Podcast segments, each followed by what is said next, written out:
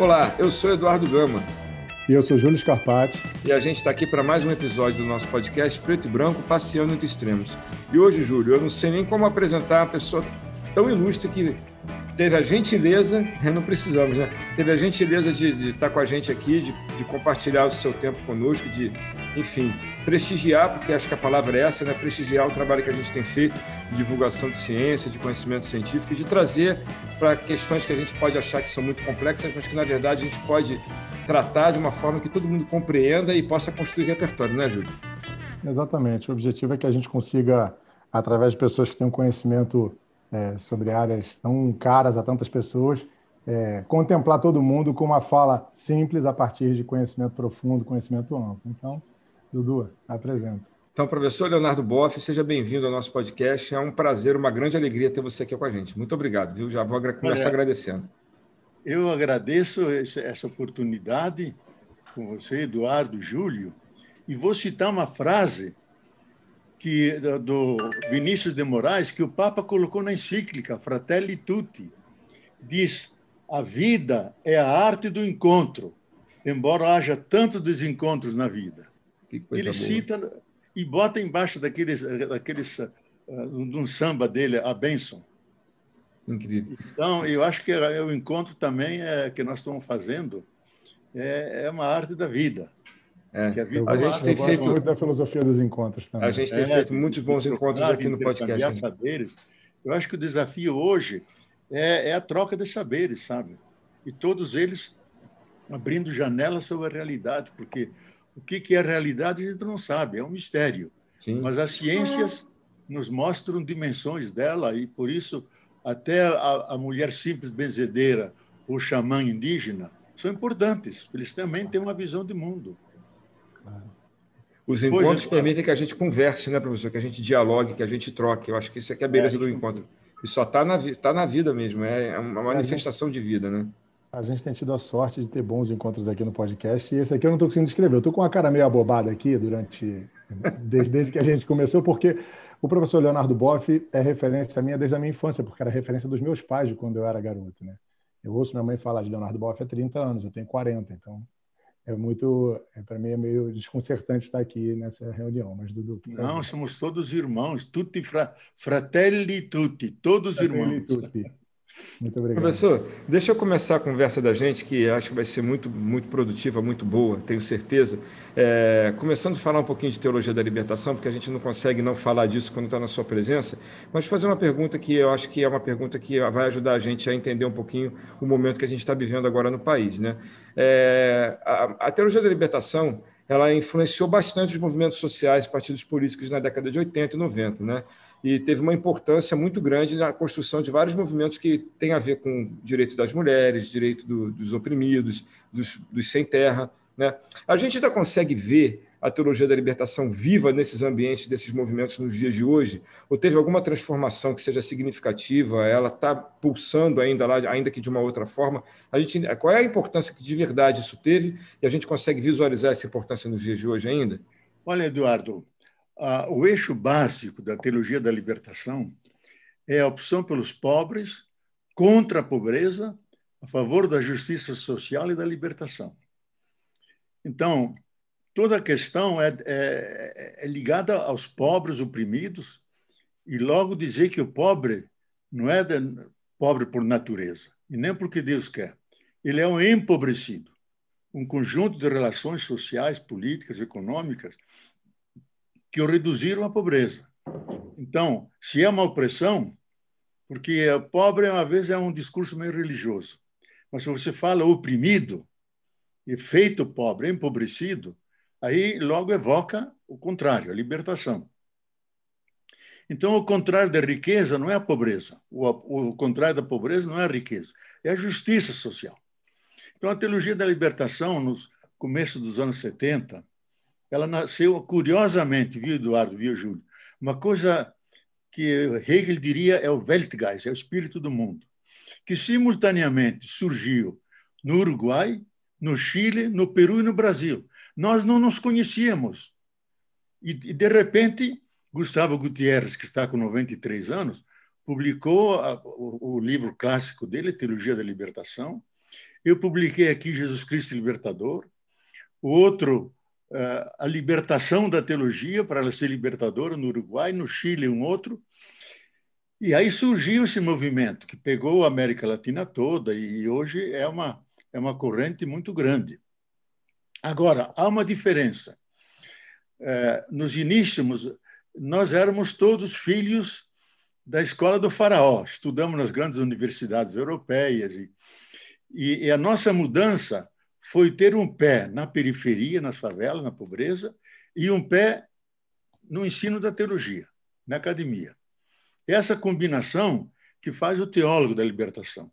Se ele não tem uma ligação orgânica com as bases populares, ele não é teólogo da libertação. Ele pode falar sobre a libertação. Então, ela não é uma disciplina, é uma maneira de fazer teologia, arrancando sempre dos conflitos sociais, da pobreza, da miséria, dos LGBT, dos homoafetivos, dos indígenas, dos negros. Quem é marginalizado é um desafio para o pensamento. E ela, durante, eu acho que durante os anos 70, 80, era uma teologia feita por teólogos profissionais e nós em contato com as comunidades, daí surgiram as comunidades de base, que são mais de 80, 100 mil no Brasil ainda.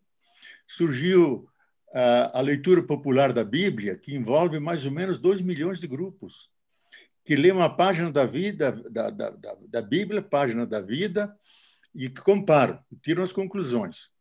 Surgiu o movimento Fé e Política. Cada ano se reúnem, são dois, três mil pessoas políticos, gente que tem alguma relação com a fé, com a política. E ela ajudou a fundar o PT, porque o pessoal não, não, não entrou no PT, criou células do PT. E o Lula vive dizendo isso, até numa live que nós fizemos, isso um tempo atrás, ele disse: olha, se não fossem as comunidades de base, não teria o PT, porque éramos os gatos pingados, perseguidos pela polícia como líderes sindicais. Havia os da esquerda que vieram do exílio, cada um numa certa linha, não havia articulação.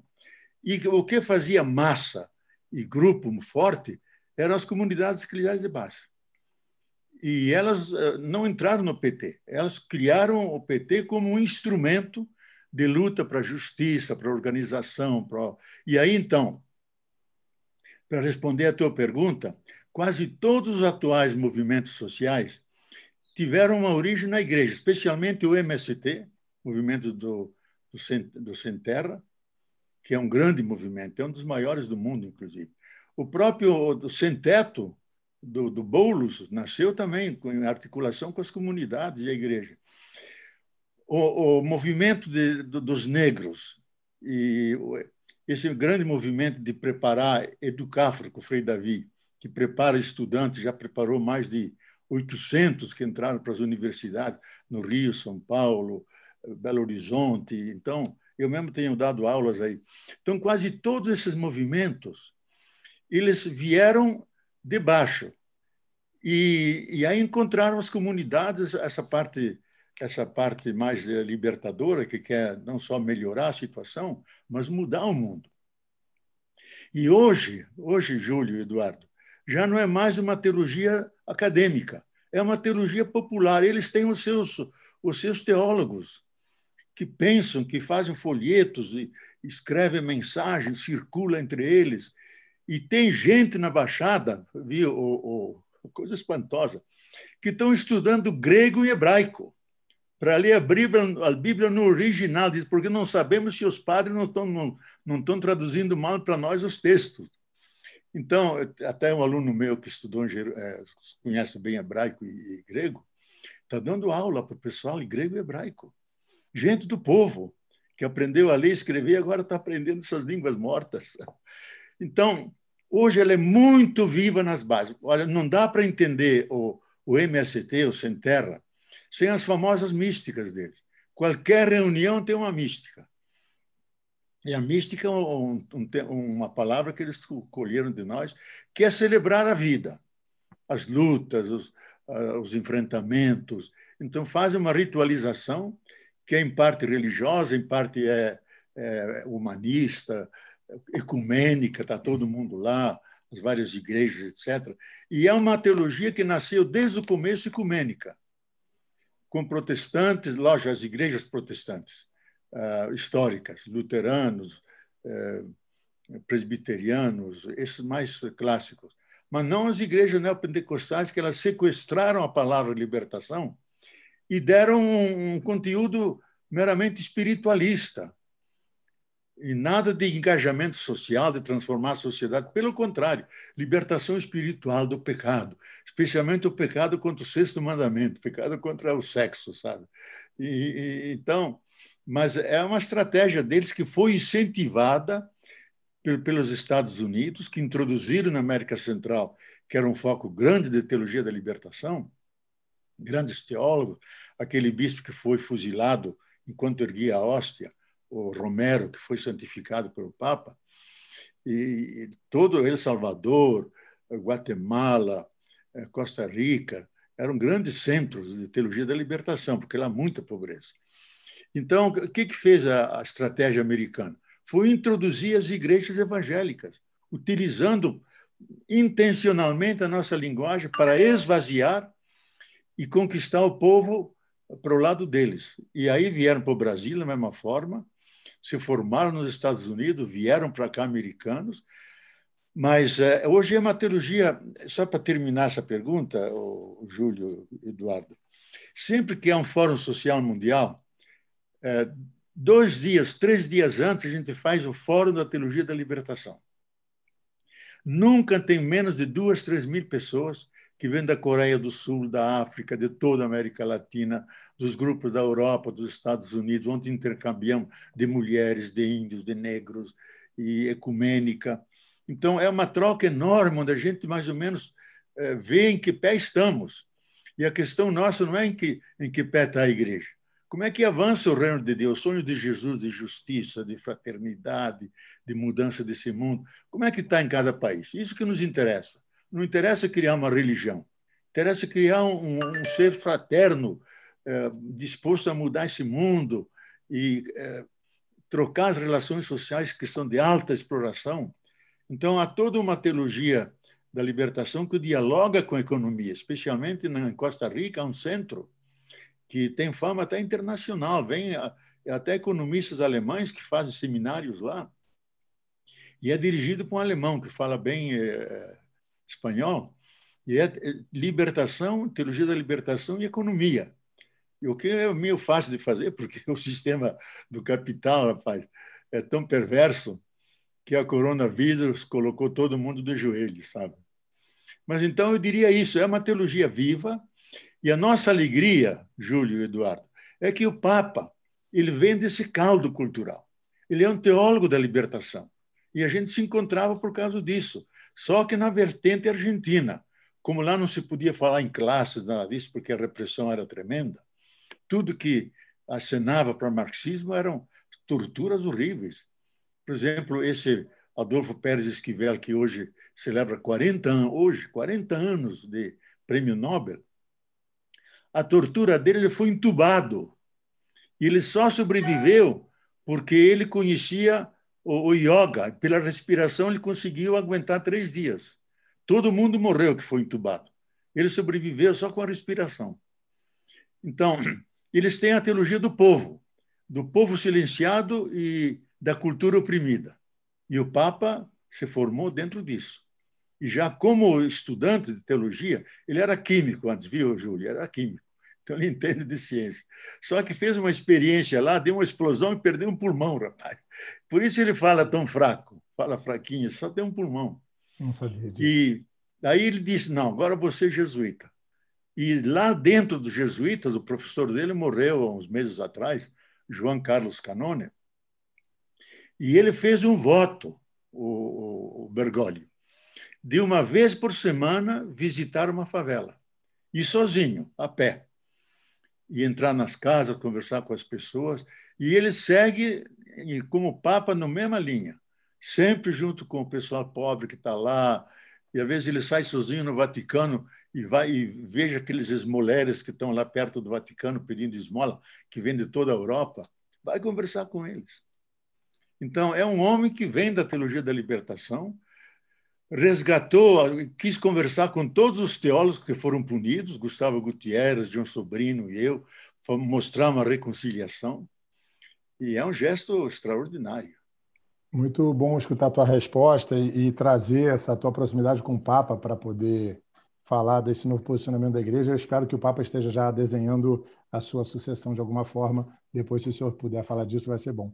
Mas eu queria perguntar sobre o que o senhor está trazendo, né? Quando o senhor fala da teologia da libertação, é praticamente um movimento político, né? É uma ação é política, é uma ação no mundo envolvendo classes populares, mas é uma ação política no mundo. E a gente vive hoje uma constituição que pretende um Estado laico. Quando eu escuto essa ação política de um movimento religioso, eu quase gostaria que o Estado não fosse laico. Só que, infelizmente, a gente vive hoje é, uma penetração de, de outras camadas de, de, outras religiões, talvez, ou talvez até de religiões cristãs, é, interferindo né, na agenda do Estado e talvez de uma forma diferente do que a gente é, entende quando o senhor traz a, o movimento político da teologia da libertação, que é mais uma ideia de aprisionamento através da fé do que de libertação através da palavra de Jesus. É como eu entendo aqui do lugar que eu olho. Então, é, o senhor falou desse movimento da teologia da libertação como um movimento ecumênico. Como pensar no movimento ecumênico com o crescimento dessas igrejas neopentecostais e como pensar num Estado laico que precisa de ação política, como é oferecida pela teologia da libertação, mas que está enfrentando essa, esse contraponto do crescimento de outras propostas? É, o, eu acho que a gente tem um grande problema hoje, que é um desafio para nós, são as igrejas pentecostais, que não respeitam a Constituição, porque a Constituição é clara, o Estado é laico. E quando o, o Papa Bento XVI visitou o Brasil, o Lula, já no aeroporto, disse ao Papa, porque o Papa trazia já um projeto de dar certos privilégios para a igreja. Disse: Santidade, o senhor está pisando no Estado que é laico. Nós o acolhemos muito bem, porque respeitamos as pessoas, as religiões, e achamos que as religiões são, são boas porque incentivam a ética, valores uh, humanistas, mas dentro do quadro da Constituição. E eu acho que essas igrejas pentecostais não respeitam a Constituição. Eles interferem na agenda política, sugerem ministros, e, e o próprio presidente, é, ele era católico, como nós, é imigrante, como meus avós. É, meus avós vieram do norte da Itália, vizinho da, da terra de onde os avós dele vieram. Todo mundo católico, como são os italianos do norte, da, da Itália toda. Mas ele abandonou. Aliás, ele não tem, acho que, fé nenhuma. Ele, ele vai conforme a onda. E ele se agarrou às igrejas pentecostais porque elas é uma base, uma das bases dela. E elas só pregam o evangelho da prosperidade, ligado ao Antigo Testamento. Nunca o Novo Testamento. Nunca se vê lá a palavra de Jesus: felizes vocês pobres, ai de vocês ricos. E ele não morreu na cama de velho. Morreu na cama morreu crucificado porque foi vítima de um duplo processo. Um religioso, porque ele aliviou aquelas leis pesadas do farisaísmo, etc., e outro político, enfrentou a, as autoridades romanas. Então, ele não morreu atropelado por um camelo na rua ou de velho na cama. Morreu na cruz, com 33 anos. Então, nós somos herdeiros de um prisioneiro político e nós nunca devemos perder essa memória perigosa de Jesus. E que a igreja institucional, os bispos e padres, e mesmo Roma, esquece. Eles estão mais ligados aos imperadores romanos, com seus palácios, seus símbolos, e quase todos os símbolos dos cardeais e papas eram símbolos tirados do, dos imperadores. Aquela capinha era o símbolo do poder absoluto do papa, do, do imperador. Todos os papas tinham. Esse pegou aquela, aquela capinha cheia de joias, deu para o secretário que estava ajudando, ele leva para casa como lembrança. E ele tem uma capinha branca como do Helder. Não quero, diz, não quero poder nenhum, nada disso. Eu quero a simplicidade dos seres humanos. Então, eles, eles eh, manipulam a fé dos fiéis em função de interesses econômicos. Então, todos esses pastores são verdadeiros lobos em peles de ovelhas, e atrai essas pessoas muito pobres e tem uma dimensão que, que, não, que nós devemos respeitar. É gente que passa fome, está marginalizado, não é escutado por ninguém. Eu mesmo, de vez em quando, vou lá, converso. Eles dizem: nenhum vereador nos escuta, muito menos o prefeito, o governo não faz nada, mas Deus nos escuta, Deus nos escuta. Então, eles criam aquela, aquele sentimento entre eles, e a, e a prosperidade é importante, porque os caras passam fome, estão desempregados. Então, disse: se você seguir, você não bater mais na mulher, não beber mais, não, não ir para as festas de dançar, e, e etc. Então, dá uma moralidade neles muito forte. E isso é o lado, digamos, eh, civilizatório deles. Agora, por outro lado, é uma exploração enorme, porque tem que pagar o dízimo. E a gente tem empregados nossos, uma empregada nossa, da Márcia, de não, eu vou lá e me consolo, todo mundo ergue as mãos e recebe bênção e dá o dízimo, pegava o saláriozinho dela, dava o dízimo. E eles vivem disso. Então, para nós é um desafio de dizer, olha, os valores de Jesus, que é o amor incondicional, a solidariedade, o perdão, a compaixão com quem sofre. Venham para esses valores que são mais humanitários e venham para as comunidades de base. Um ajuda o outro, que a, a força das comunidades, esse espírito cooperativo, solidário. E a gente está conseguindo. E nós não estamos isso, viu, Júlio, que você já pergunta. Onde tem comunidades de base, geralmente eles não entram. Porque eh, o povo já está sendo atendido, os pobres, os marginalizados, favelas, etc entra nas comunidades. E a própria Marielle vivia com as comunidades, e a Mônica, companheira dela. Mas é um desafio para nós, porque eles estão crescendo exponencialmente. E eu acho, para terminar essa parte, que em parte é culpa da igreja, porque a igreja mantém o celibato. Nós precisaríamos, eh, Eduardo Júlio, é, pelo número de católicos que tem, de pelo menos 90 mil padres só temos 17 mil, 8 mil dos quais são estrangeiros. Então, institucionalmente, a igreja é um fracasso. Está fracassada, não atende o pessoal. E como o povo é religioso, ele vai, quem, quem fala de Deus, eles vão. Eles não têm uma visão doutrinária, dogmática, eh, de catequese. Eles têm uma, uma fé simples. Deus está do nosso lado, vai com Deus, vive com Deus, aquela coisa toda, Deus está, está no meio de nós. E eles vão. E, e, isso eu acho que é, é um desafio para a própria igreja, acabar com o celibato, todas as igrejas. A gente fala da igreja católica, mas tem 24 igrejas católicas.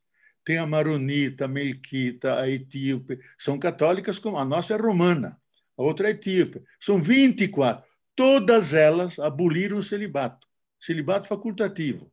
Todo mundo pode casar. Eu mesmo conheci é, católicos melquitas e é, o Guga é de uma, de uma igreja, o Guga lá do, do, do, do Globo News, ele é de uma igreja dessas melquitas, lá da, do Líbano. Então, eles são, a igreja não quer eh, renunciar a isso, porque é, como, é muito cômodo para ela. Que você pode pegar o padre que está aqui, manda para Hong Kong, de lá manda para Manaus, de Manaus você manda para Roma, é mão de obra disponível porque não tem família, não tem pró, não tem, não tem ligação nenhuma, e tem a sua canônica ali, sua casa, etc.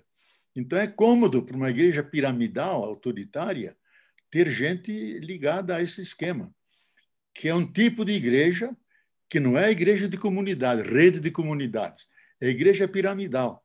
Papa, cardeais, bispos, padres, religiosos e religiosos. E leigo é a massa, massa que não tem decisão nenhuma. E a outra igreja, rede de comunidades, que é essa que o Papa quer instaurar, porque se ele não está atento para a globalização, a igreja fica um pedaço do Ocidente, que mais e mais é um acidente. Ela só se globaliza se ela criar em todos os lugares pequenas comunidades que se encarnam na cultura muçulmana, na cultura árabe, cultura indígena, cultura chinesa. E o Papa em Roma pode circular pelas igrejas animando o pessoal, mas a igreja deixa de ser ocidental e romana. Ela fica realmente católica, quer dizer, universal. E isso é o projeto do Papa, eu inclusive discuti com ele, para ele separar os, os, os, ministérios do Papa, digo, os dos direitos humanos, manda para a América Latina. Os das missões, manda para a África. O, o, diálogo das religiões, manda para a Ásia. E hoje, pelo Skype, você pode falar toda hora com eles, não precisa. Ele disse, bof, preciso pensar, porque senão eles me crucificam aqui, sabe? Professor, é, o senhor estava apresentando aí, antes da gente começar a gravação, o senhor mostrou um livro que, é de um, que o senhor escreveu junto com um cosmólogo, né? E eu queria ir um pouco por essa linha, porque eu acho que a gente tem muita coisa bacana que a gente pode falar sobre isso. Eu já vi algumas vezes você apresentar, o senhor apresentar é, alguns arquétipos de uma ética que a gente precisaria para os dias de hoje. Por exemplo, São Francisco de Assis, Madre Teresa, Irmã Dulce. Né? O senhor classifica como arquétipos de uma ética que realmente são uma ética, é uma ética necessária para o planeta em que a gente está vivendo, para a situação que a gente está vivendo hoje. Aliás, uma, uma, ética de sempre, não uma ética de hoje, uma ética de sempre. Se a gente pensar no capitalismo como um, um sistema de pensamento, a gente sabe que os valores e a ética que incorpora no, no capitalismo, elas não são nem de longe o suficiente para poder dar conta de um planeta que seja um planeta saudável. Né? Uma ética de acumulação, uma ética de exploração, que se manifesta numa moral de exploração. Enfim, nada disso vai dar conta da situação que a gente está vivendo hoje, em que a gente precisa olhar para esses, para esses arquétipos de comportamento, para esses arquétipos éticos que o já apresentou na sua obra, e que são realmente pessoas que têm um tipo de vida que é está muito mais em acordo com quem entende o planeta como uma casa, onde a gente compartilha a morada, onde a gente cuida uns dos outros. Né? Então, como é que a gente pode pensar um pouco mais. É, não estou pedindo uma fórmula, não, porque ela não existe. Né? Como é que a gente faz a passagem de um, de um mecanismo de capitalismo opressor que a gente vivencia para uma ética mais humana, uma ética mais próxima daquilo que a gente chama de cuidado? Mas eu acho que é importante que a gente fale disso. O planeta não vai dar conta a gente não vai dar conta do planeta, nem o planeta vai dar conta da gente nesse caminho que a gente tem percorrido, não é, professor? Acho que é algo que a gente precisa pensar e muito, porque eu talvez não esteja na barra das discussões, mas eu acho que são questões que são muito pertinentes, que olhar para essas pessoas, não do ponto de vista místico, até também do ponto de vista místico, mas do ponto é. de vista de, da vida que elas levaram, talvez nos inspire a pensar um pouco mais do que a gente precisa hoje fazer, implementar para ter um planeta mais saudável, não? Olha, Eduardo, é um dos pontos que eu mais tenho me preocupado ao lado da teologia da libertação, da ecologia, foi a questão da, de um ethos mundial, sabe? Porque todas as éticas são culturais. Então, elas não podem ser universalizadas. E nós temos que encontrar um ethos para a casa comum, porque, eh, primeiro, houve a expansão. Todos nós somos africanos, nascemos na África. Da África, eles foram para todos os continentes, ocuparam tudo, ocuparam 83% do planeta, praticamente tudo, e agora estão voltando e se encontrando pelo processo de globalização ou planetização. E aí, na casa comum, é o é problema: como é que vamos conviver? Quais são os, os denominadores comuns que nos unem? E aí eu trabalhei bastante isso. Eu acho que há dois pontos, e aí o Júlio pode até ajudar, que, que nascem da própria, da própria natureza humana. Um que é o cuidado e outro que é, que é a, a, a, a cooperação e solidariedade. O cuidado, aí tem uma reflexão que vem de um, de um, mito, não sei se vocês querem escutar, um mito é bem curtinho. Eu quero. Ah, tá. é, é, muito bonito, sabe? Porque ele, ele teve história, era, era o, quando César Augusto esteve no, no Egito, ele encontrou um escravo extremamente inteligente e levou ele para Roma e fez chefe da biblioteca imperial. E ele recolheu muitos mitos e inventou alguns. E o mito que ele inventou, Higino, o nome dele, desse escravo, o mito número 220, diz o seguinte: o Deus cuidado estava caminhando, estava caminhando ao lado de um rio e viu um barro aí. Ele fez um boneco da forma de um ser humano e se encantou com o boneco. Ele disse: Bom, tem que estar vivo. Aí ele convocou o Deus Supremo, Júpiter, que viesse e desse vida. Júpiter veio, soprou nele e deu vida. Como todo ser vivo tem nome, o Júpiter diz: Eu vou dar um nome. Cuidado disso, não, senhor, eu que vou dar, porque eu que tive a ideia. Nisso aparece a Deus a terra. Diz: Não, eu que vou dar, porque ele pegou material meu, o barro, que é um pedaço do meu corpo. E os três começaram uma discussão tremenda, não tinha fim. Então chamaram o deus Cronos, Deus Supremo, Saturno, pai de todos os deuses, que viesse e resolvesse a questão. E o Saturno disse: Olha, você, Júpiter, que deu o espírito, quando essa, essa criatura morrer, você leva o espírito. Você, terra, que deu o corpo, quando ela morrer, você pega o corpo. E você, cuidado, que teve a feliz ideia, antes de tudo, você vai cuidar dele para o largo de toda a vida. E o nome eu que vou dar. Ele vai se chamar Homo, que vem de humus, que é a terra fértil e terra boa. Qual é a lição disso? Ele é anterior ao espírito, o cuidado anterior a, a qualquer outra coisa, e isso foi explorado pelo maior filósofo do século XX, Martin Heidegger, em Ser e Tempo, que no miolo da, do livro, o capítulo 41 a 43, ele lança a pergunta: qual é a essência do humano? Ele diz: não é nem a, a espírito, nem a alma, nem a liberdade, nem a criatividade. É o cuidado. Porque ele diz: o cuidado é o conjunto de fatores que, se não trabalharem juntos, o ser humano não emerge. E dá um exemplo. Diz: todos nós somos filhos e filhas do infinito cuidado de nossas mães. Como não temos nenhum órgão especializado, não, não podemos nos defender. Um patinho nasce e já sai nadando. E todos os seres têm um órgão especializado. Nós não temos. Temos que trabalhar.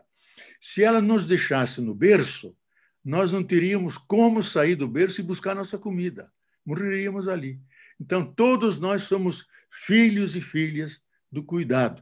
Então, eu acho que o cuidado é, é, é, uma, é da essência do humano. E ele é, pertence a todos os seres humanos. Todo mundo sabe cuidar do seu corpo quando atravessa a rua, cuidar da água, cuidar da casa. E, então, o cuidado, eu acho que é uma das. E o cuidado é uma relação. E eu coloco até o cuidado como uma alternativa ao paradigma da modernidade, porque a modernidade se define já isso a escola de Frankfurt e Nietzsche, é a vontade de poder, poder como dominação. Dominação sobre os povos da África, da América Latina, da Ásia, da natureza, das pessoas, até o fim da vida. E criou grandes coisas. O antibiótico, a nossa cultura, esse diálogo que estamos tendo, mas, ao mesmo tempo, criou uma, um, um princípio da autodestruição. Nós podemos nos destruir por 15 formas diferentes pela, por armas químicas, biológicas e nucleares. E o mesmo, trabalhando junto na Carta da Terra, éramos 23, e quem nos coordenava era o Gorbachev, que criou uma grande ONG, é, a Cruz Verde Internacional. Numa pausa de café, foi a Mercedes Sosa, que representava os indígenas, e eu perguntar a ele: é verdade que você podia fazer uma guerra é, atômica e acabar com, acabar com o Ocidente? Ele disse: Olha, tem dois generais malucos que toda hora me falam no ouvido: vamos ao enfrentamento final com o Ocidente, vamos à guerra. Ele disse: Olha, Mercedes e Boff, só com as armas nossas, russas, atômicas, com a acumulação de ogivas que temos, nós dispensamos as americanas, inglesas, francesas, chinesas. Nós, só com as nossas armas podemos destruir por várias vezes toda a vida no planeta, vida humana sem ninguém para contar a história. Então, nós criamos isso. Então, eu acho que a alternativa a esse poder dominação, que é o punho cerrado, eh, se impondo, é a mão estendida da carícia essencial, do cuidado, que é uma relação amorosa, cuidadosa, zelosa, que aproxima as pessoas. E outro ponto, então, eu acho que esse cuidado todo mundo tem, tem que desentranhá-lo. Cuidado com a natureza, das plantas, do ar, da água, é também uma dimensão ecológica. E outro, e aí o Júlio acho que sabe mais do que eu, que são os neurólogos. Eu andei estudando bastante os neurólogos, que e tem um, um dos grandes deles, até tem os livros aí que estão em alemão, aliás, que é um congresso que eles fizeram e vários intervieram, especialmente americanos, alemães, etc., mostrando que, que junto com o cuidado natural do ser humano, a estrutura do ser humano é uma estrutura de cooperação e uma estrutura de solidariedade. Não existe gene egoísta. O Dawkins, até um dos grandes cientistas alemães, um neurólogo, o Bauer, o nome dele, fez um livro contra o Dawkins. Não existe eh, todo todo gene está articulado com outros genes. Eles vivem trocando energias e sempre junto com as células. Não existe isso. Tudo está relacionado com tudo, aliás, coisa que eu escutava nas aulas de Heisenberg, mas até no, no, repetia em todas as aulas, que tudo é relação. Não existe nada fora da relação. O universo não é feito do conjunto eh, dos seres. Tudo é energia, em distintos níveis de densidade. A matéria aqui é energia altamente condensada. Ele chegou a dar um exemplo.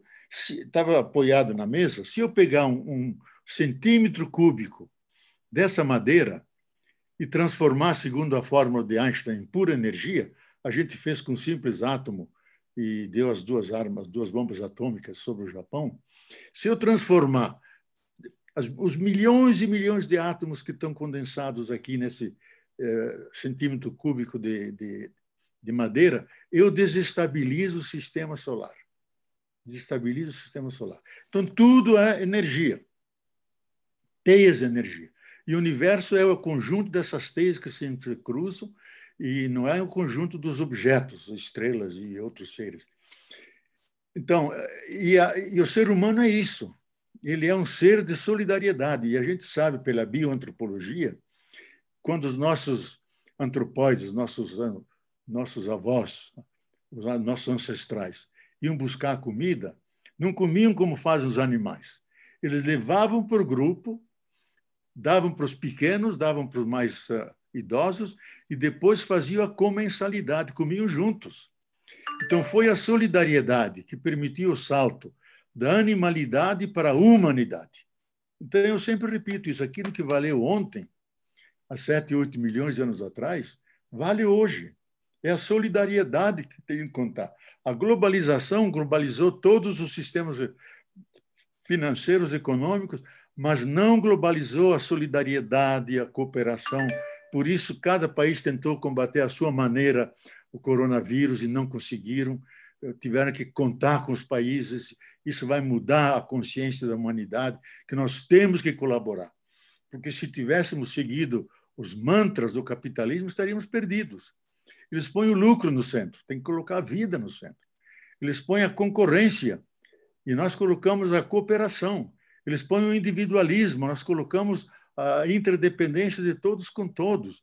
Eles eh, colocam a natureza a ser explorada e superexplorada como um baú cheio de recursos. Nós temos que cuidar da natureza, sem a qual nós não vivemos. Eles colocam o mercado acima do Estado e da sociedade. É a sociedade um Estado suficientemente forte para atender às demandas do povo. Então, o que nos está salvando é o cuidado, a solidariedade, a cooperação, a generosidade. Esses valores radicalmente humanos que o Papa, na sua encíclica, agora de 3 de outubro, eu aconselho ler porque é um texto belíssimo de, de, de, de política. E ele tem um capítulo longo, qual é a melhor política? Diz a política que leva. Ele coloca até a, digamos, a alternativa. Ou a gente é, dá uma virada naqueles sistemas que elimina o outro ou desconhece e introduz o sonho de uma fraternidade universal e de um amor social, ou então nós eh, não teremos futuro. Ou nos salvamos todos, ou ninguém se salva. Então é uma coisa meio apocalíptica, sabe? Por quê? Porque ele sabe que nós encostamos nos limites da Terra. O dia 22 de setembro foi o dia da Earth Overshoot Day, o dia da, da sobrecarga da Terra. E aqueles nove itens que a ONU pediu para um montão de sábios, que, grandes cientistas, nove fronteiras que não devem ser ultrapassadas, sem as quais a vida não subsiste. Das nove, quatro foram ultrapassadas. E o alarme dele, se chegar na, na metade dela, da quinta, pode ser como um baralho, porque é sistêmico tudo. Então pode cair tudo, e aí termina. A civilização entra em colapso. Entra em colapso que a vida não tem mais condições de se autorreproduzir. Eu acho, pessoalmente, termino essa parte, que os limites da Terra é os limites do capitalismo. Ele não consegue se reproduzir, que a Terra não aguenta. Eles têm um projeto ilimitado e exigem isso por uma Terra limitada. Ela não aguenta, como não está aguentando. Então, ela responde com calor, com eh, eventos extremos, calor tremendo como tivemos esses dias no Rio, agora um frio louco como em Petrópolis, que parece inverno.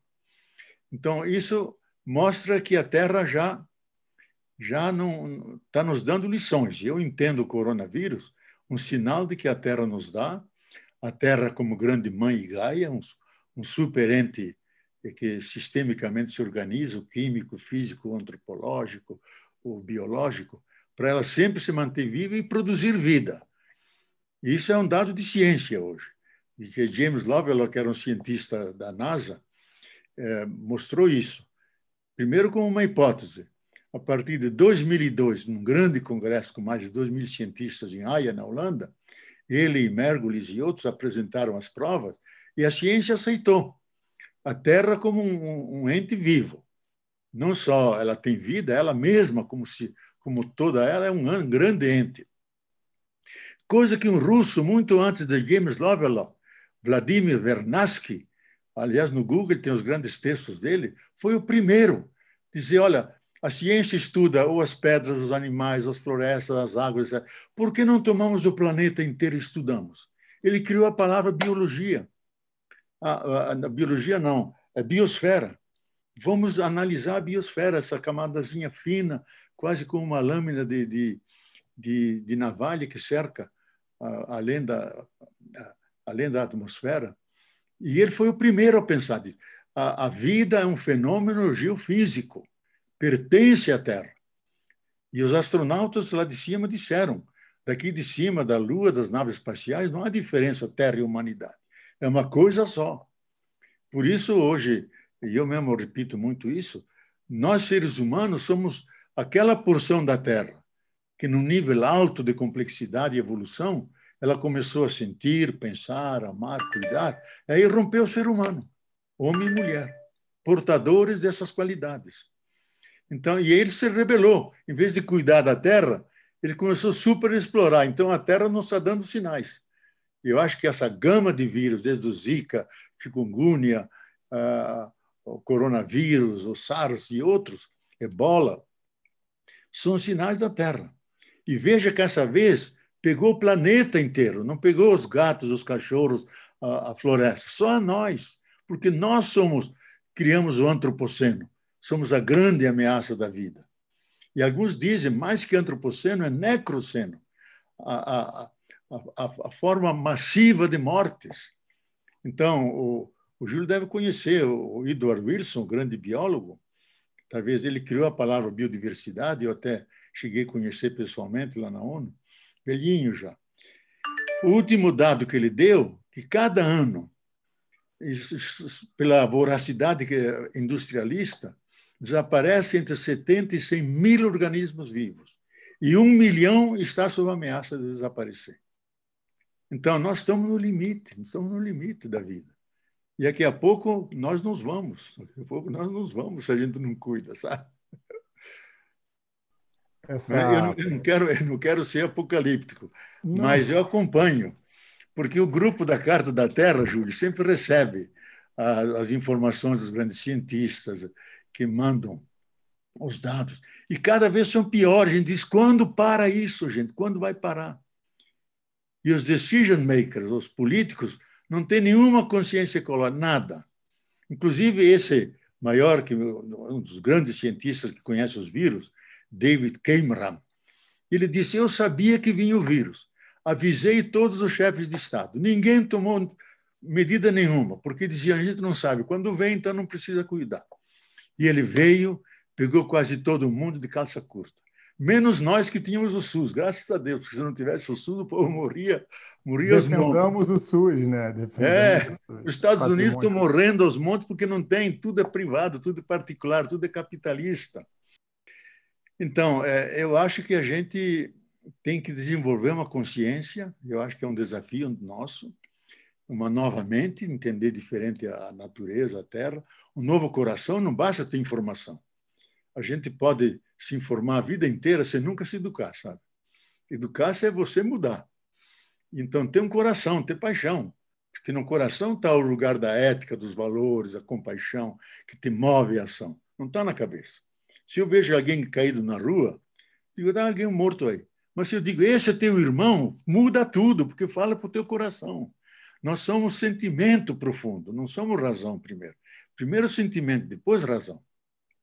O Goleman, naquela inteligência emocional, mostrou claro que primeiro age o sentimento, três, quatro segundos depois a razão age.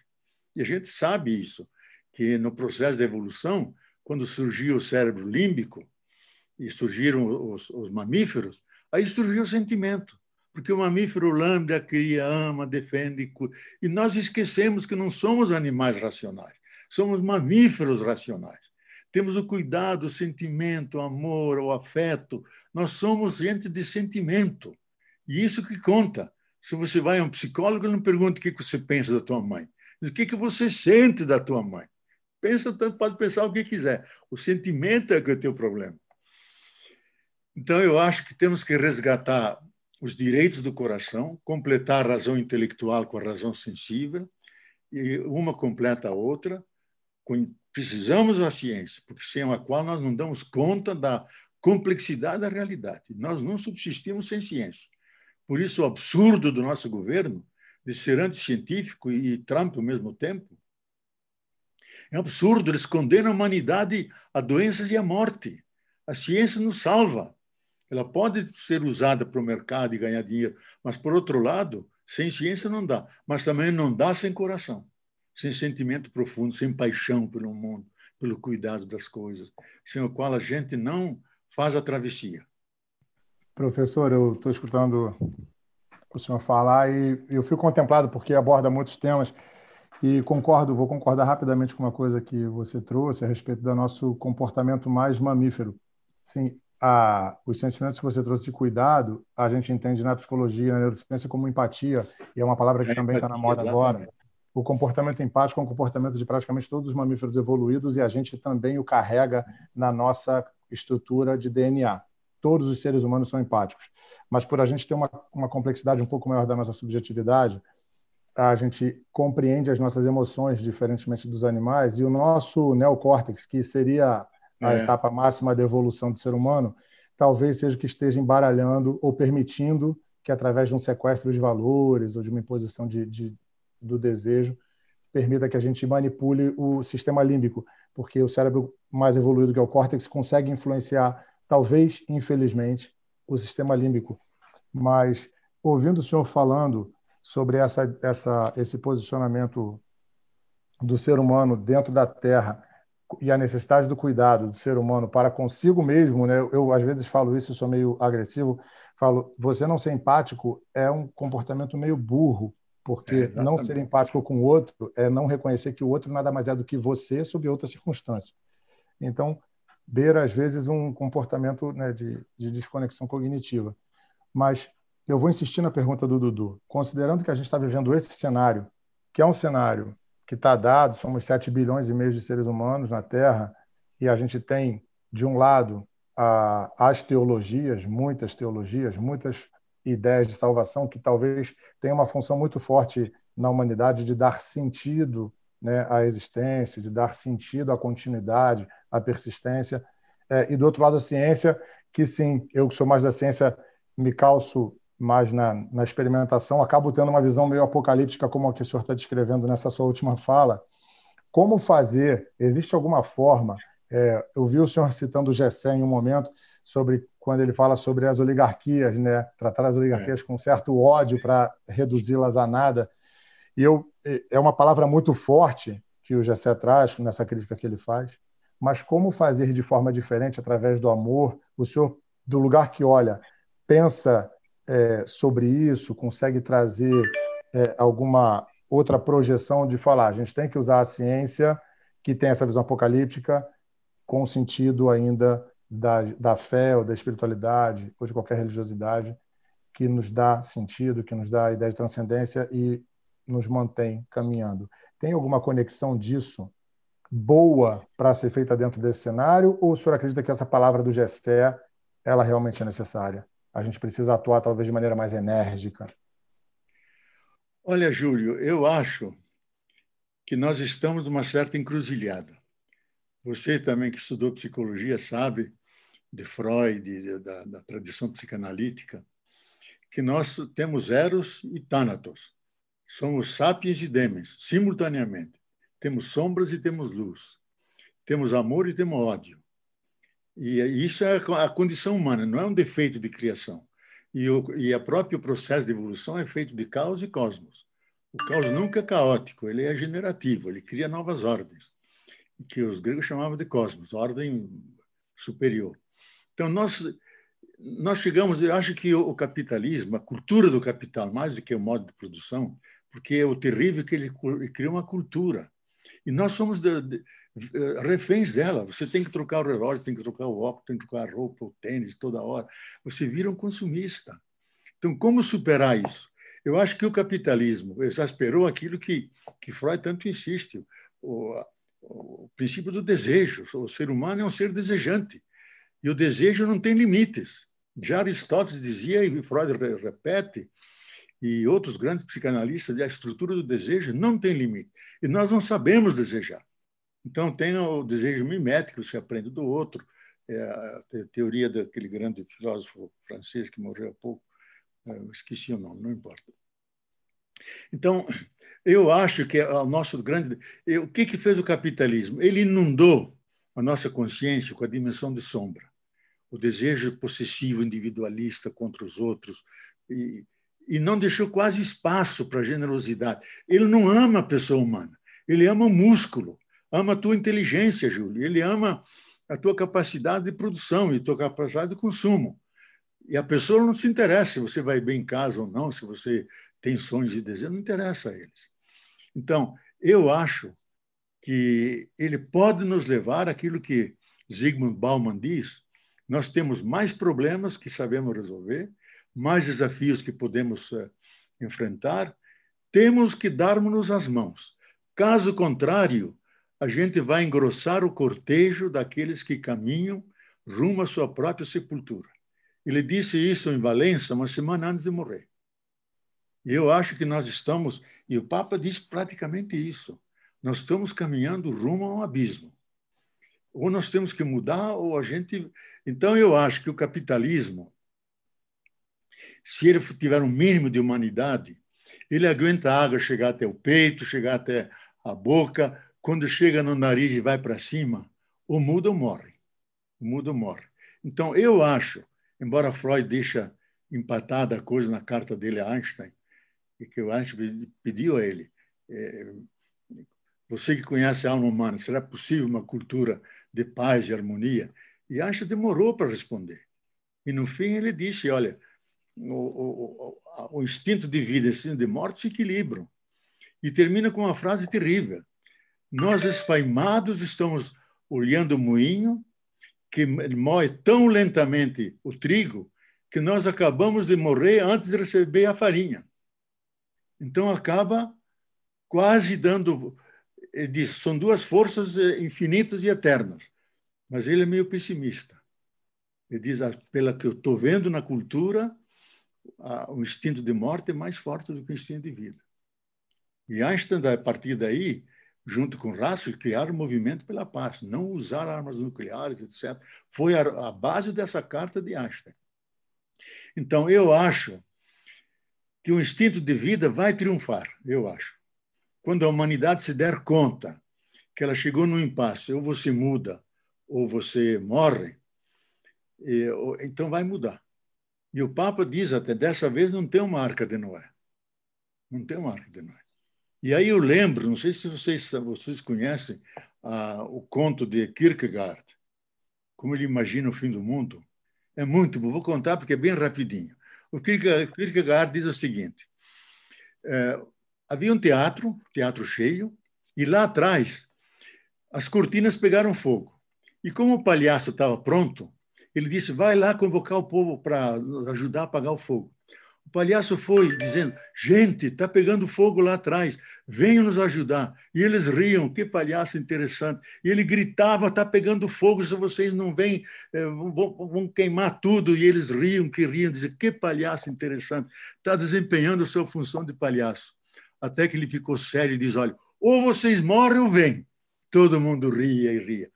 O fato é que o, o teatro pegou fogo, todo mundo morreu, queimou a campina vizinha e queimou toda a vila que estava ao redor. E assim ele diz: assim eu imagino o final do mundo, que as pessoas são, são hilárias, vivem fazendo eh, gozação de tudo, e não tomam a sério os sinais que a própria natureza e a história nos dá. Então, eu acho que nós não podemos repetir essa história de Kierkegaard, que era um grande pensador, filósofo dinamarquês.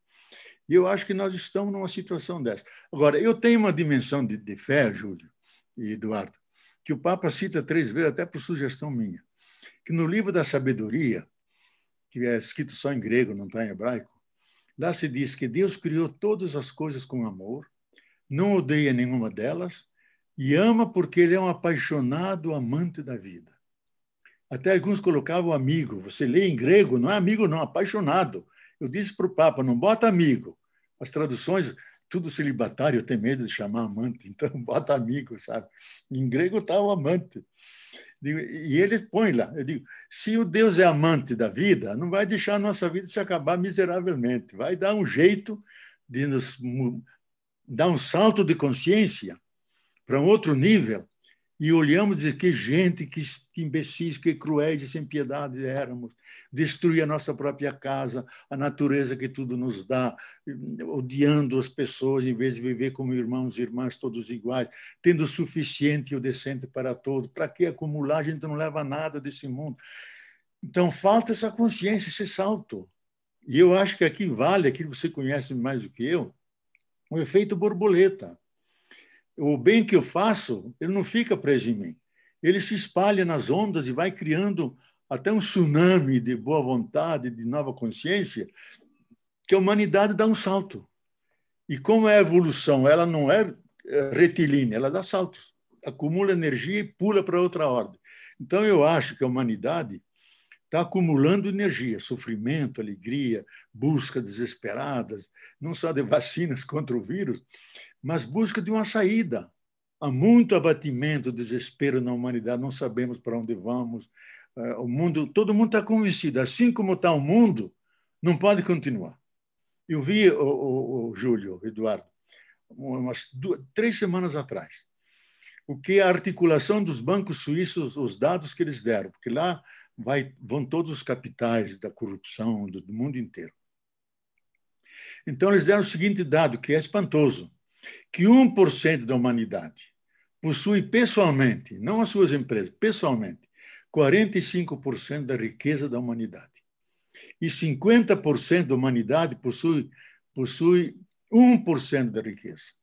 Então, atrás disso há muito sofrimento, milhões que passam fome, morrem antes do tempo, um mundo injusto, cruel e sem piedade. Então, eu, há uma convicção mais ou menos geral que assim como está o mundo, não dá para continuar. Temos que mudar, senão vamos ao encontro do pior. A gente não sabe como.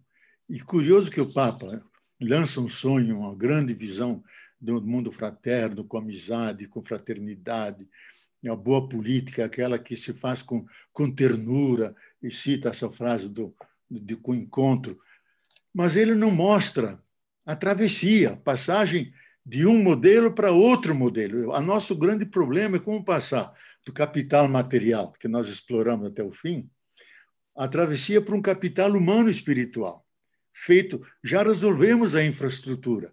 Com aquilo que temos em capitais, em tecnologia, podemos dar para toda a humanidade. Esse grande economista brasileiro, eh, Ladislau eh, Dalbor, que é da PUC de São Paulo, ele fez a cálculo que com os capitais só especulativos, que são mais de. Porque o capital produtivo são 60 trilhões, especulativos são 600 trilhões.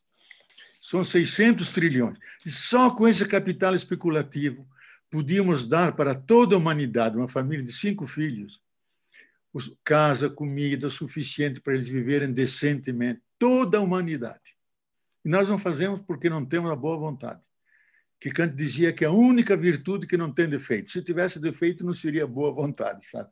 Não temos boa vontade, não temos. Então, eu acho que a travessia que é difícil. E ela vai custar muito para nós, muito sofrimento. E talvez eu acho que a pior coisa que pode ocorrer é voltar ao que era antes, para voltar toda essa injustiça mundial. E a gente sabe, o Chomsky já denunciou isso, que os 0,1% dos miliardários do mundo estão se articulando. para estabelecerem o monopólio das finanças e do poder numa espécie de despotismo novo de ordem cibernética, com a inteligência artificial que, com seus algoritmos, é, conhece cada pessoa e todos os povos, sabe até o, o cafezinho que eu acabei de tomar, o, o, desodorante que eu uso, sabem tudo da gente. Inclusive, eles estão sabendo que nós estamos dizendo aqui, eu estou com de dar banana para eles. Para eles... então, eles Vamos estão se articulando. Para eles. É, eles estão se articulando para isso. Eles têm poder, eles têm poder econômico e pela economia dominam os estados e articulado com os militares, com Trump, etc. Então, e nós sonhamos com um ecossocialismo onde somos socialistas não por por, por ideologia, mas por, por matemática. Só temos esses bens e serviços que devem para a humanidade e para a natureza, porque as plantas, animais também precisam de, de, de, dos bens e serviços da terra. E aí nós temos que repartir de forma que todo mundo tenha o decente e o suficiente. E aí eu acho que os andinos, já há séculos, elaboraram aquele sonho do bem viver e o bem conviver, que é uma economia não da acumulação, uma economia da suficiência. Diz a terra produz tudo, o trabalho nós é ajudar a terra a produzir e distribuir então, a categoria máxima é a harmonia com todo, na família, com os filhos, com a sociedade, com os lagos, com as montanhas, todo mundo confraternizado. Então, é uma grande utopia. Mas o dia que a humanidade se descobrir como casa comum, eu acho que vai ser a, a utopia mais realista, que eles já viveram há séculos, desde a Patagônia até o começo dos Estados Unidos, a, a utopia do bem viver, o bem, bem conviver. Então, nós estamos num desafio tremendo, e vocês que são mais jovens que eu, você, Júlio, especialmente, ajudar a fazer a travessia, rapaz. Chegar a uma sociedade não só industrialista, individualista, mas uma sociedade da, do cuidado e promoção de toda a vida. E uma biocivilização centrada na vida, onde a economia e a política servem à vida não o mercado. E a vida em toda a sua diversidade, animais, plantas, peixes, o que for de vida. Professor, o senhor estava preocupado de estar sendo apocalíptico? Eu acho que o senhor está sendo muito cheio de esperança. Eu acho que está trazendo palavras de muita esperança. Muito é, menos que para... esperança.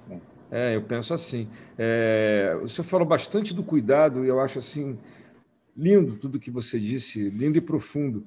E eu queria resgatar uma, uma, uma coisa que você escreveu num dos seus livros, que até na criação do universo no Big Bang, né, o equilíbrio e o cuidado que as forças que regem o universo a força gravitacional, a força eletromagnética, a força nuclear forte e fraca se equilibraram de tal modo que a gente só está aqui falando como está falando e o mundo só está aí posto como está posto, porque essas forças se, conseguiram se balancear de um jeito tal que permite que as coisas sejam exatamente como são. Então, até, até nessa sutileza da criação do universo, né, em que as forças se equilibram, o cuidado está presente também, não é? Olha, é. isso quem, quem mostra muito bem isso é o Stephen Hawking, naquele breve História do Tempo, ele disse: se houvesse uma fração de milímetros da, da força gravitacional, que ela puxaria e seria explosão sobre explosão e tudo acabaria em num grande buraco negro. Ou se fosse muito forte, ela ou muito fraca, tudo se diluiria e não haveria condensação e não haveria vida. Então os quatro, as quatro forças que você citou, por exemplo, esse, esse grande cosmólogo, considerado um dos maiores do mundo hoje, porque ele coordena 100 cientistas na Califórnia que estudam a história do universo, cada um com sua especialidade. E ele diz no famoso livro dele, que eu aconselho lerem, se puderem, The Universe Story, que ele tenta fazer a história do universo desde o Big Bang, ou melhor, desde aquele, ele chama, em vez de o vácuo quântico, ele chama aquela fonte originária de todo, de, de todo ser, desde aquele começo passando por todos os processos até a era ecozoica nossa, a era que onde a ecologia é centro. É um livro maravilhoso, escrito com um grande antropólogo junto, Brian Swim, antropólogo das culturas. Então tem poesia no meio e muita ciência. E ele testou o livro nos grandes centros de ciência americanos para publicar o livro. Então ele diz, esses, essas quatro energias, nós não temos nenhuma teoria que as explica. Ele imagina que seja o próprio espírito do universo que é, age, age sempre articuladamente, que ele chama o princípio cosmogênico, da cosmogênese, o princípio cósmico cosmogênico que regula todas as forças, e, e a, a característica dele é o, é o sutil cuidado de todas elas. Então, ele mesmo usa, usa o cuidado como categoria. Elas têm esse cuidado de agirem sempre iguais para que se mantenha esse equilíbrio e o universo não, não colapse. Eu estava lendo esses dias, só daqui a, a 3 bilhões, 4 bilhões de anos, o Sol vai, vai, vai queimar todo o oxigênio e passa para o hélio, aí acaba com a gente. Mas a teoria mais nova é que está se aproximando uma grande galáxia que pode engolir a nossa, que é de, de quinta grandeza a nossa. E aí não precisa o Sol, basta engolir a nossa galáxia e nós nos acabamos. Esperar o Sol, vamos esperar o Sol acontecer. Ô, professor, eu queria trazer, uma, trazer essa coisa do cuidado para a minha última pergunta, porque a gente já está abusando da sua generosidade no tempo. Né? Nada, Bitch, é tudo um prazer falando com vocês.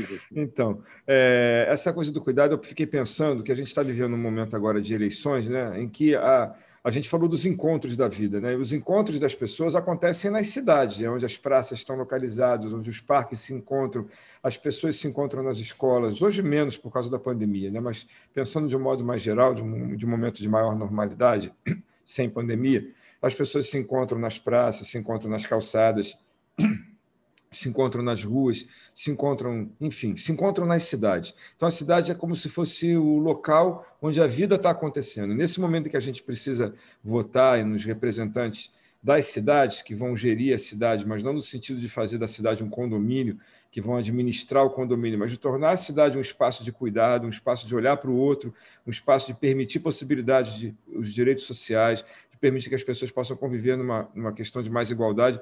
Para onde que a gente precisa olhar nesse momento que está todo mundo com um discurso que é muito parecido com os discursos todos que a gente já está acostumado a escutar, que não levam muito a lugar nenhum, mas o que, que a gente tem que observar na hora da gente fazer as nossas escolhas para aqueles que vão administrar um espaço que é de todo mundo?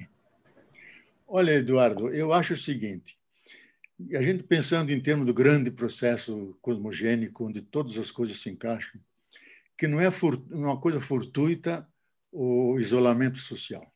É uma espécie de retiro existencial para o ser humano se colocar em questão o que é importante, a vida ou o lucro. O importante é a sociedade ou o mercado.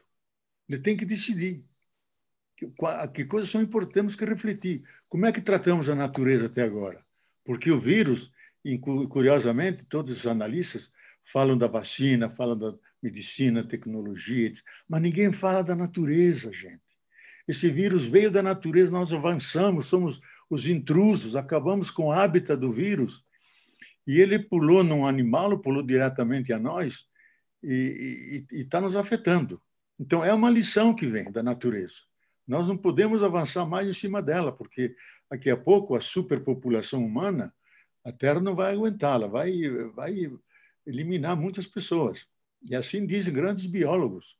Diz, a Terra não está aguentando a, a expansão demasiada dessa espécie, que ela se fez satã da Terra e não um anjo bom que cuida, espécie humana. E ela bota para correr todas as espécies, mete medo, todo mundo foge de nós. Porque nós somos agressivos, matamos, alejamos, fazemos o diabo, sabe? Então, esse, esse é, é, um, é, um, é, um, é, um, é um problema que é uma lição que a gente tem que tirar. E, e, eu, e, e, ao mesmo tempo sofremos muito, porque o ser humano é um nó de relações por todas as direções, para cima, para baixo, para cá, para lá. É um ser fundamentalmente social. Então, vivendo isolados é contra a nossa natureza.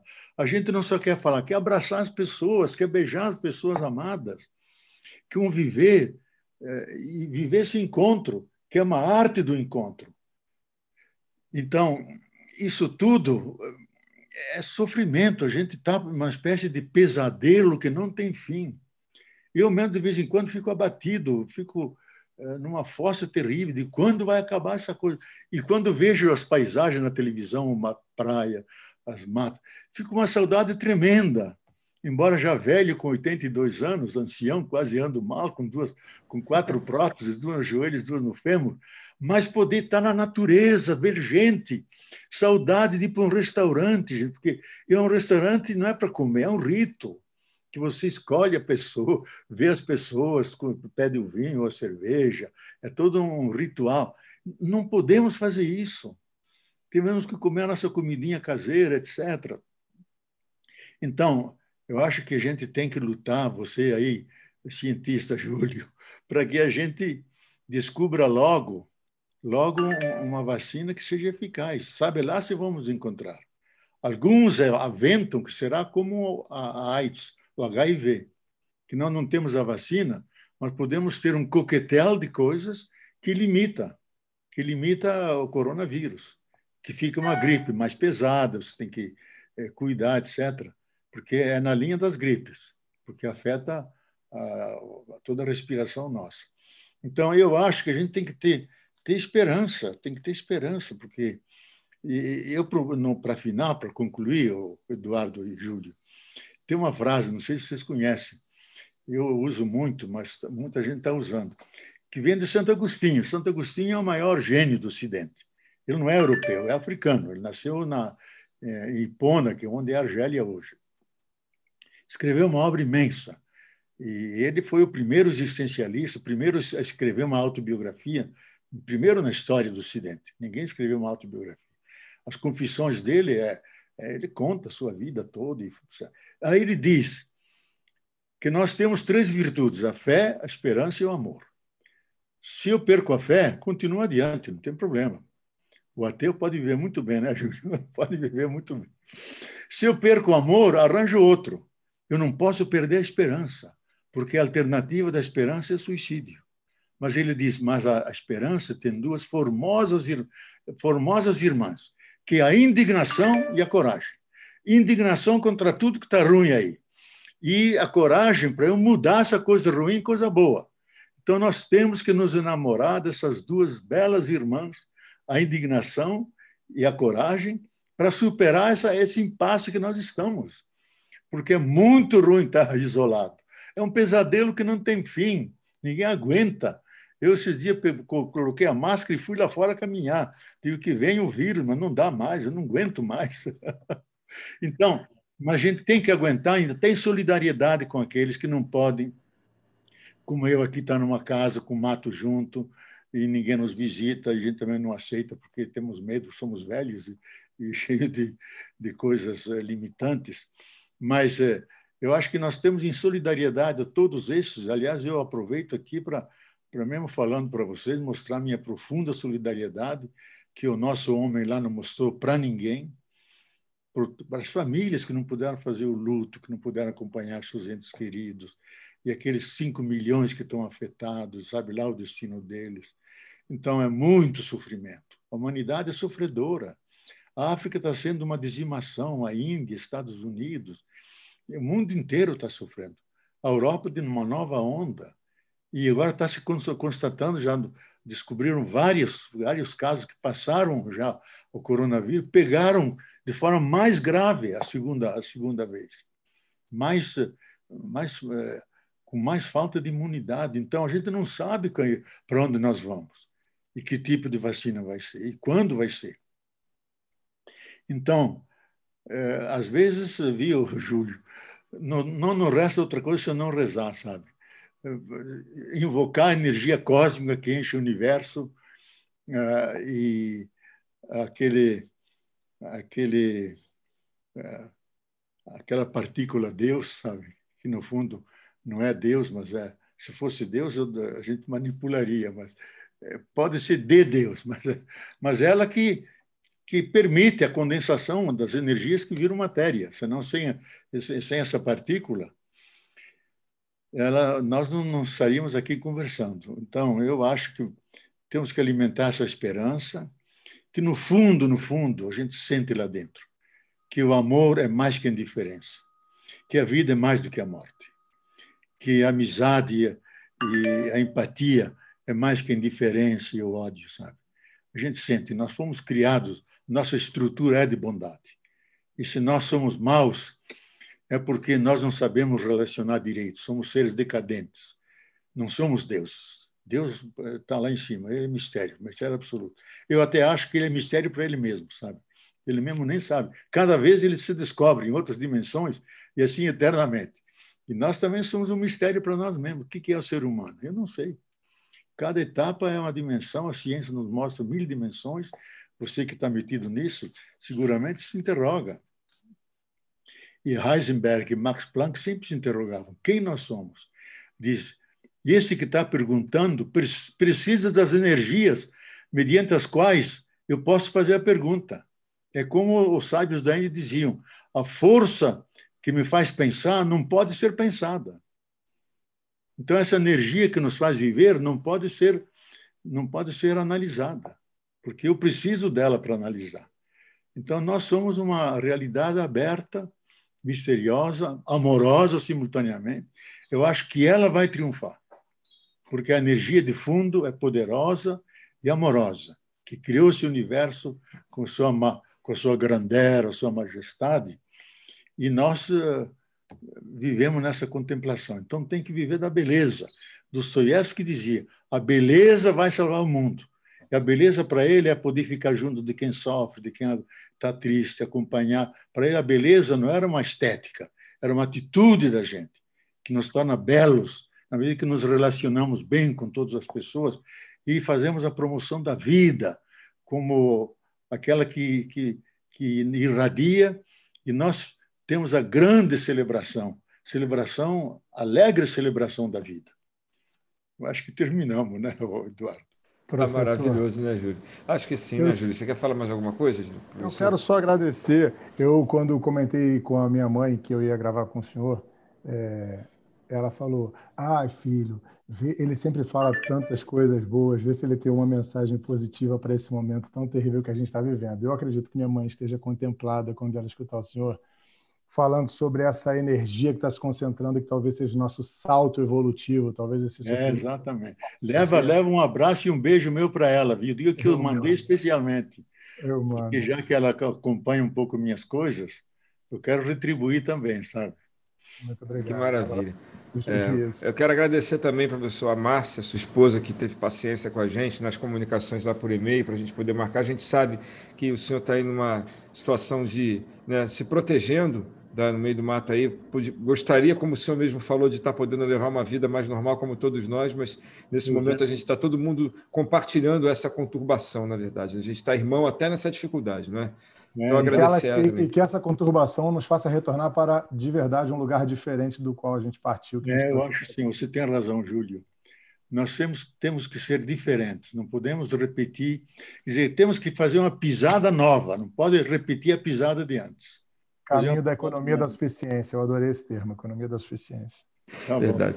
Professor, para a última coisa que a gente vai te pedir, se for possível, você quer recomendar alguma leitura para quem está escutando a gente para aprofundar um pouco? Claro que você tem muita coisa para recomendar. Eu acho que na hora que a gente faz uma pergunta dessa, deve dar até uma dissonância cognitiva para poder sair uma recomendação só. Mas talvez alguma coisa que você tenha pensado de primeira quando a gente pergunta para sugerir, porque eu acho que leitura sempre é importante, né? É. Olha, tem um livro que saiu pela Record, é, proteger a vida, é, é, proteger, cuidar da vida, proteger a terra. Subtítulo: Como escapar do fim do mundo. É uma série de são artigos pequenos, são páginas, quatro, cinco páginas cada capítulo, muitos capítulos. E também um, no, entre no meu no meu site é, leonardoboff.org, aí tem muitos artigos sobre ecologia, ou no meu blog também leonardoboff.wordpress. Aí tem muitos artigos, e eu queria apresentar um que, que eu escrevi nessa perspectiva sobre o Brasil. Brasil, concluir a refundação ou prolongar a dependência? Eu acho que com o atual governo nós prolongamos a dependência. E nós queremos refundar o Brasil. E aí eu tento, no final, com essa esperança, dizer que temos todas as condições de criar um Brasil que antecipa um mundo diferente, pela riqueza do nosso, da nossa natureza, da nossa cultura e do nosso povo. São os três pilares que eu, eu sustento. Eu acho que esse, esse livro demorou quase 20 anos discutindo com as comunidades, que o Brasil nós queremos, que as comunidades sempre levantam essa questão. E eu, nessa crise, escrevi esse livro, acho que vale a pena. E, se quiserem, podem adquirir pela voz sobre o Covid, que é uma reflexão também ética, é, também meio filosófica, mas consultei a ciência, os autores mais sérios, para e dizer qual é a alternativa que nós devemos, é, devemos seguir. Eu acho que essa centralidade da vida. E tem aquele outro livro meu, Grito da Terra, Grito dos Pobres, que é também pela Vozes, que é um livro mais grosso e que foi um pouco a base da encíclica do Papa sobre a ecologia, que ele seguiu mais ou menos os porque a gente dialogou muito com ele, mandou textos e tudo. E é um livro mais sistemático sobre a ecologia. Isso, no fundo, as quatro ecologias. E também nós temos um, um vídeo com livreto junto, as quatro ecologias, porque não basta a ecologia verde. Ecologia ambiental, ecologia social, social política, ecologia mental, ecologia integral e espiritual. Tem é um vídeo belíssimo com imagem, é, falado por trás por mim, e depois tem um livreto que aprofunda as questões. E as pessoas podem. E está em inglês, português e espanhol. Se alguém quiser escutar em inglês, pode fazer. O vídeo tem lá no seu, no, no seu site? Rompe, vai a outra. Isso pode ser adquirido. É só escrever para a Márcia, é, para o e-mail dela, que ela manda. Ah, tá joia. Professor, muito obrigado tá, pela, sua, pela sua gentileza. Tá, obrigado. A gente precisa de intelectuais como o senhor, que, tão, que falam para o coração porque eu acho que é, é, tem gente que fala muito bonito, tem gente que fala muito profundo, tem gente que fala com muita sabedoria, mas nem todo mundo fala com coração. Então, fazer tudo isso e falar para o coração é um talento, é uma arte, é um para nós que escutamos, escutamos com coração também, é, parece que soa de um jeito que retumba na gente de verdade. Muito obrigado, viu? Olha, mas nunca me chame de senhor, somos todos fratelli, somos todos irmãos. Viu? Então tá bom. Júlio, muito fratelli obrigado. tutti. Eu teria, que, eu teria escutado mais você, viu? você vem já da ciência, né?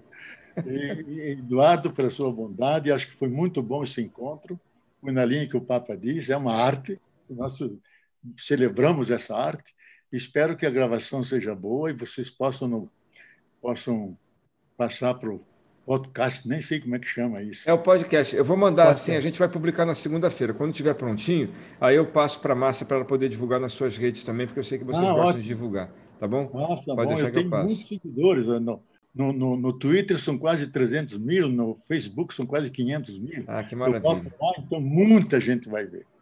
Tá, professor. Muito obrigado. É, qualquer, agradecimento, qualquer agradecimento fica curto aqui. Muito obrigado. Tchau, Saúde para todos vocês aí. Um grande abraço, tchau, professor. Manda um abraço para a Márcia. Bota uma mascarilha. Pode deixar. tchau, tchau. Até logo, professor. Obrigado. Júlio, terminamos com, terminamos com gosto de queremos mais, né? Terminamos com gosto de não querer que acabasse. É, já demos tchau com saudade. Acho que a gente está falando isso pela segunda vez seguida no podcast, mas é isso mesmo que acontece. É saudade mesmo de coisa muito boa. Então, eu não vou nem dar minha dica. O professor deu quatro dicas de leitura, eu acho. No, no é, mínimo, vamos manter as dele, acho que vale a pena. Deixa, que acho que vale a pena, né? Então é isso. muito gostoso ser recebido desse jeito, né? E, e, poder trocar de maneira tão intensa e aprender tanto. E de, deixa isso que eu vou falar na gravação mas a gente está gravando ainda. Escreveu... É, não, eu sei, mas deixa na edição. Conversar com alguém que já escreveu mais de 70 livros. Escreveu 70 livros. Sendo eu alguém que devo ter lido 30, 35 ao longo da minha vida. Você leu mais do que isso, Júlio, mas tudo bem. Não sei, talvez sim, mas não, não, não li 70, Dudu. E ele escreveu 70. Ele, ele deve ter lido milhares de livros, não sei. E ele se posicionar com a humildade que ele se posiciona, de trocar, de ouvir, de responder.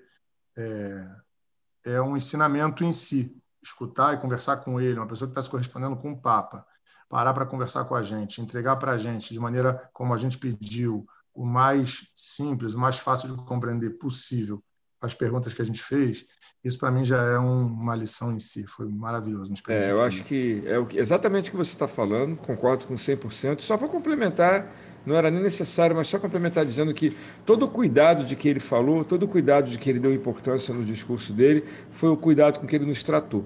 Então, acho que é. isso diz, né, diz muito mais do que qualquer outra coisa, mais do que qualquer conteúdo, é a prática, é a ação é de uma pessoa que, como eu falei, é um intelectual, alguém assim que nos prestigia, vindo Sim. falar com a gente, porque né, eu me sinto de verdadeiramente honrado de poder receber uma pessoa como ele no nosso podcast e nos tratar com a gentileza que nos tratou realmente faz com que a coisa fique ainda mais é, mais valorosa, mais, mais gostosa, mais, enfim, mais profunda. É o, é o discurso dele posto em prática, né? Ele falou sobre a fé, a esperança e o amor, e quando ele fala da esperança, ele cita a indignação e a coragem, e depois ele cita o agir. E ele pega todos esses conceitos que ele traz com muita propriedade, citando pessoas e falando até das, das suas próprias, dos seus próprios pensamentos, e fala de um agir no mundo, tal qual se pensa, tal qual se fala, e ele vem e faz e mostra. Então, é, é maravilhoso. É, terminar agradecendo a todo mundo que acompanhou a gente até aqui. Lembrar quem quiser visitar a nossa campanha no Catarse, é o catarse.me barra podcast preto e branco. A gente está lá com, com a campanha de apoio para o podcast para a gente poder melhorar a qualidade das nossas edições, dos nossos áudios, das nossas campanhas é, de divulgação.